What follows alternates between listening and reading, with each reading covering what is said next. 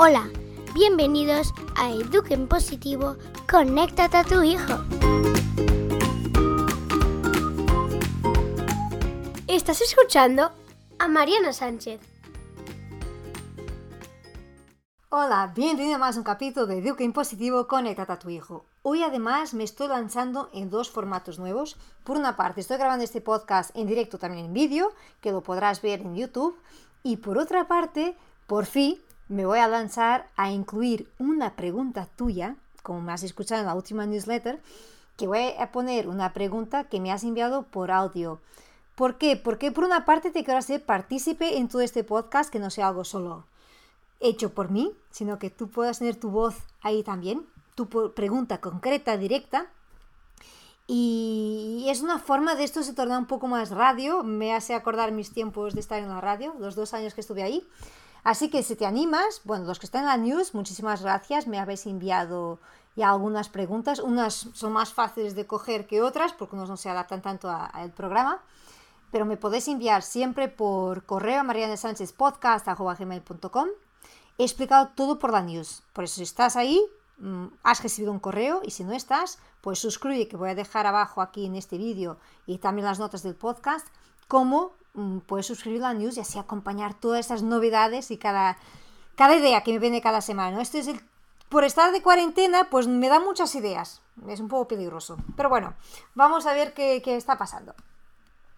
Las preguntas de hoy y el tema de hoy, tal como os había contado la semana pasada, vamos a hablar de cómo gestionar pantallas en tiempos de coronavirus, en tiempos de estar en cuarentena con todos en casa. No es lo mismo, o no es totalmente igual, de cuando tenemos las rutinas de ir salir de casa, ir al cole, todos trabajando. Sí, cuando no es vacaciones estamos todos trabajando y nosotros también, pero no puedes tener quizás todo tal cual. Bueno, yo no tengo aquí en casa y ya veremos tú qué opinas y si te parece útil o no lo que te voy a comentar. Decir por entrada que yo no soy expert ni experta en educación tecnológica. Hay gente que lo hace genial y de hecho tengo una invitada que quiero traer al programa eh, en breve. Bueno, teníamos previsto hacerlo presencial, pero va a tener que ser online para hablar en concreto cosas más detalladas de seguridad, de, cómo abordar otros temas. Hoy vamos a hablar sobre todo de gestionar y de adaptarnos a este, a este mundo. Así que vamos directos al tema. Voy a poner ahora mismo las preguntas de, de los que han participado esta semana y a ver qué opino yo. Y me encantará leer en los comentarios qué opinas tú. Buenas tardes, Mariana. Soy Gonzalo de Madrid quería preguntarte cómo puedo hacer para que mi hijo mayor no esté mirando vídeos de Fortnite en internet todo el día y si me puedes responder sobre eso. Gracias. Bueno, Gonzalo, mi opinión. Los niños mm, viven tiempos muy distintos de los nuestros, ¿vale? Yo lo que intento ser es no ser demasiado estricta mm, en este tema, o sea, no puede ser totalmente fuera, que no haya pantallas ni, ni total libertad, porque ellos tampoco tienen la madurez para gestionar estos solos, ¿no? Primera cosa que te diría, tenemos que entender un poco de qué va el tema, ¿vale? Cuanto más mm, luchamos o cuanto más bloqueamos eh, el tema con los niños, más es como construir una pared, ¿vale? Aunque no lo entendemos, que no lo vemos, que no vamos, pues hay que meternos un poco en saber de qué va, de qué va el juego, qué interés tiene. A mí lo que me gusta más, y para eso está Educar en Positivo, es conversar con los niños. Tenemos que sentarnos y hablar, dejar de una vez de imponer nuestra visión, imponer nuestras decisiones y entender a nuestros hijos qué les apasiona en ese juego. ¿Qué más les gusta? ¿Por qué les interesa tanto? ¿Y para qué necesitan esos vídeos? ¿Qué aprenden? Pero sin juzgar, sin tener una mirada de que, vale, va, ¿para qué sirve esta porcaría? ¿No? ¿Para qué quieres esto que no aprendes nada? Quitemos estos diálogos, ¿vale? Que es nuestra, es como instintivo, ¿no? Que nos salta. Pero cuidemos eso y pensemos, si fuera niño, ¿qué necesitaba yo de escuchar de mi padre? Y nos sentamos en el sofá, pero sacar esta capa de, juez que siempre tiene la visión perfecta de todo. fuera. Pues siéntate y mira un vídeo con él. A ver, ¿qué hay ahí? Que quizás a ti no, no te interesa para nadie y piensas que pierda de tiempo. pero deja espacio para que te explique. ¿Vale?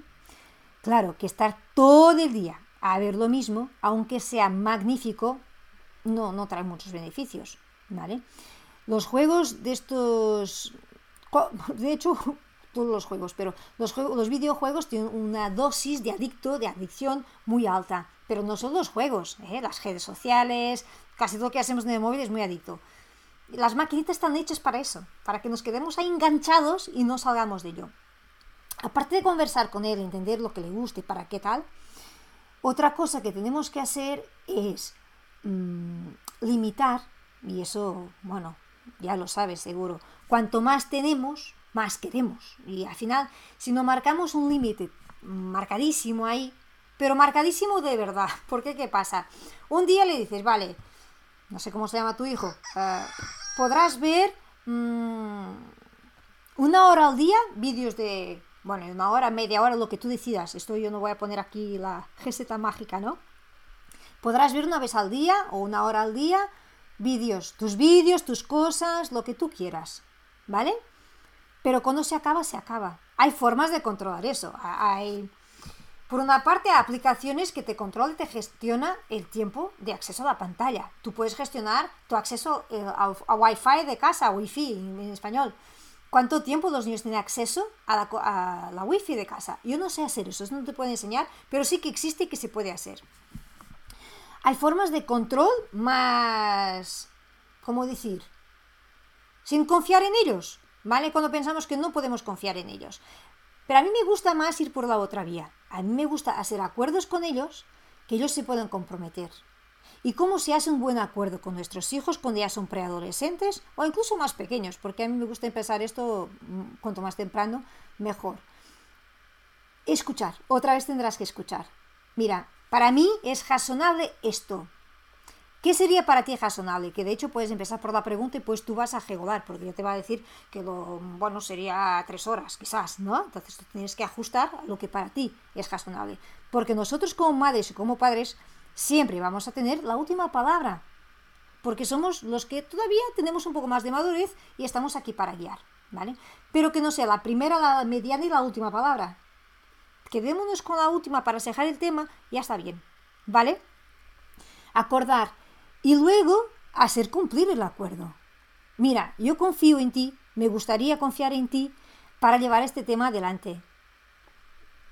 Y de hecho podés firmar. Yo hago esto con mis alumnos de música incluso. Cuando veo que los niños empiezan a no, por algún motivo, a, quedar más olvidados, pues hacer un papel, poner nevera, la nevera de casa, de la cocina. ¿Qué nos vamos a comprometer?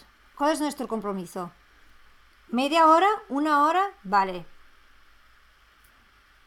y lo controlamos así, mejor, vamos a cambiar controlar por acompañar, ¿vale? Tienes que probar un día. Y si no ha funcionado, bah, ya lo veo, ya lo veo que a la primera pues se va a saltar esto y otra vez me voy a enfadar. Nadie, nadie aprende a la primera. Ni tú ni tu hijo va a aprenderlo. Tenemos que practicar, tenemos que darles ese espacio y esa oportunidad. Y una cosa que para mí es muy importante, seamos consecuentes. Seremos, por una parte, coherentes y muy claritos en lo que se va a pasar. Y por otra parte, consecuentes. Mira, si tú acuerdas con él que un día, ah, vamos a esa hora, y si el tiempo, pero esto tiene que quedar clarito antes, ¿no? Y luego, cuando no cumple, ¿qué vas a pasar? Entonces, no. Antes, mira, entonces, ¿qué va a pasar? Vamos a pensar ya que si no, no consigue hacer esta gestión de una hora, ¿qué haremos? Y a ver qué te sugiere. Los niños tienen unas ideas increíbles, ¿eh? Y de hecho, incluso por eso son mucho más duros ellos a poner sus normas de que nosotros. Entonces, hagamos este ejercicio de callarnos y a ver qué, opina. A ver qué te dirá él de, de, poner como norma. Quizás puede ser, bueno, pues el tiempo que me salte, al día siguiente me gestas. No sé. No sé, tu hijo tendrá ideas muchísimo mejores que las mías. Tiene mucha más experiencia en estos temas, además. Veremos. Entonces, si hay una palabra, una idea clave, conversar. Dejemos de imponer y aprendemos a escuchar y luego manejar. Por otra parte, algo muy importante en todo nuestro papel de padres, que es nuestro ejemplo. ¿Para qué utilizas tú el móvil o tus tecnologías.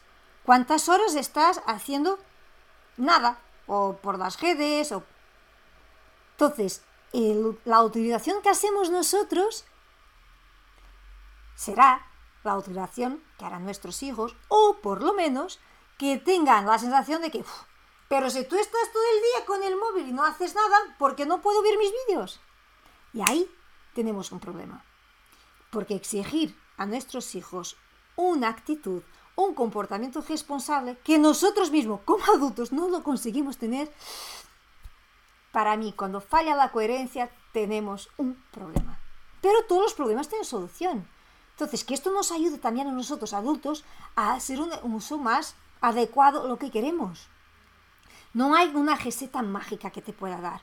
Lo que tú tienes que definir a ti como padre y con tu hijo es para qué quieres utilizar la tecnología. La tecnología es magnífica. Mira, si no tuviera tecnología no podría estar aquí a grabar este podcast, a llegar a tu casa y a darte mi opinión. Entonces la tecnología sí, bien utilizada, es magnífica. Por otra parte, como estamos de cuarentena, yo creo que tenemos que ser más flexibles. Aquí en casa no se veía nada de tecnología, o bueno, no, se veía nada porque se hace sus trabajos, pero televisión y juegos, eso no se hacía entre semana. Por una parte estamos de vacaciones y por otra estamos las circunstancias que estamos en las circunstancias que estamos, que nadie puede salir. Entonces tampoco me puedo mantener tan rígida. Mi marido tiene otra postura, o sea, por él todo lleva mucho más tranquilo, que nada pasa. Y nos tenemos que adaptar, porque eso también pasa, que por eso papi tiene una postura, una forma de estar, y la mami otra, y esto para los niños como, uh, ¿a dónde voy, no? ¿Con cuál me quedo? Me quedo con este porque me va mejor, ¿no? Pues tenemos que tener un discurso coherente y de acuerdo entre los padres, es muy importante en la educación de los niños, y ni siempre es fácil lograrlo. Pero eso también, otra vez, hay que conversar, y los dos antes de estar con los niños. Y ya está. Esta es mi opinión para ti, Gonzalo. Gracias por tu pregunta.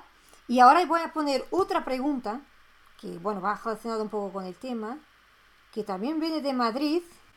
Vamos a escucharla.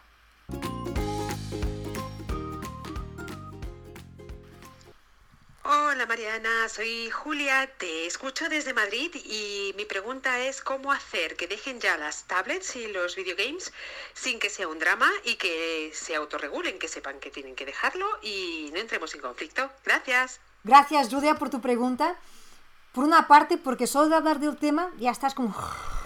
No, como que dejen ya las pantallas, es que es total, es la sensación que tenemos todos de pedirles una y dos y tres y cuarenta veces que dejen la tablet o que dejen el móvil, no la dejan, ¿no?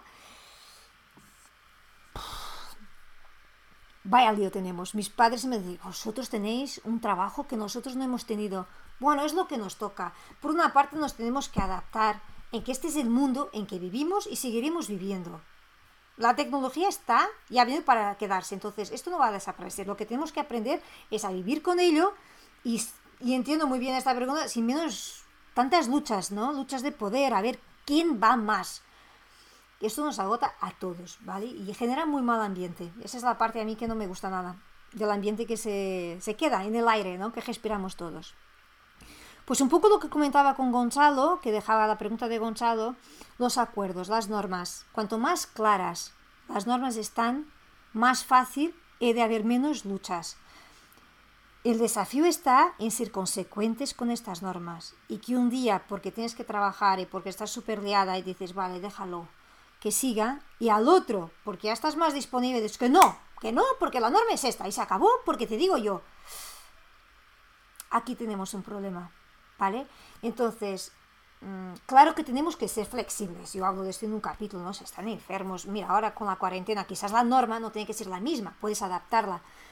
Pero marcar las normas con ellos. Si ya tienen una edad, si son niños que ya tienen edad para conversar y para poder llegar a un acuerdo, hablar con ellos. Mira, para mami y para papi, esto nos molesta mucho y nos genera mucho estrés de, de. Nos sentimos muy, muy cansados y desanimados pasar nuestras sensaciones a ellos. Eso no es perder el control de la situación, y abrir nuestro corazón. Y de hecho, si lo hacemos de una forma auténtica, les hace conectar y entender por qué nos enfadamos tanto. Por otra parte, que no he comentado a Gonzalo y aprovecho para comentar ahora, que nuestros hijos se acostumbren a utilizar la tecnología para algo útil. Porque también lo que nos enfada, y creo que en esto estamos todos en sintonía, es ver que pasan horas y horas y horas haciendo nada. O sea, sea ver vídeos de, de Fortnite que me comentaba, sea ver vídeos de TikTok, lo que sea. Es que son siempre los mismos. Tú escuchas las canciones, están ahí todo el tiempo, todo el tiempo. Y dices, ¿para qué?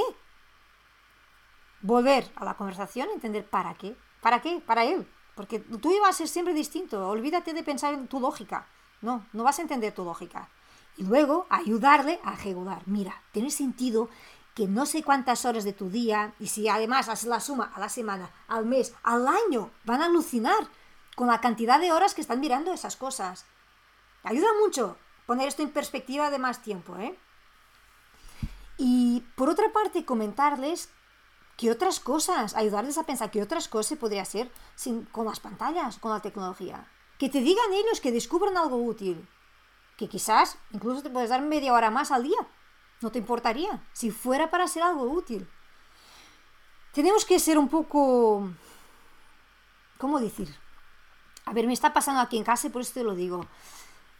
Lo fácil, así fácil, fácil, sería darles total libertad. O haz lo que te da la gana. Si quieres estar dos, tres horas, te quedas tres... ¿Quieres ver dos, tres capítulos de la serie? Pues míratelo. Pero no funciona. Bueno, no me funciona a mí, ¿vale? Y por eso yo digo, coge este capítulo con pinzas, porque cada familia es única, tú serás muy distinto de mí, tus hijos también, entonces coge esto con pinzas y ajusta a lo que para ti es fundamental. Para mí eso no va, porque sé de cómo todo esto es adicto, de cómo es importantísimo para el pensamiento creativo que los niños se aburran, pero se queden sin hacer nada, ¿vale?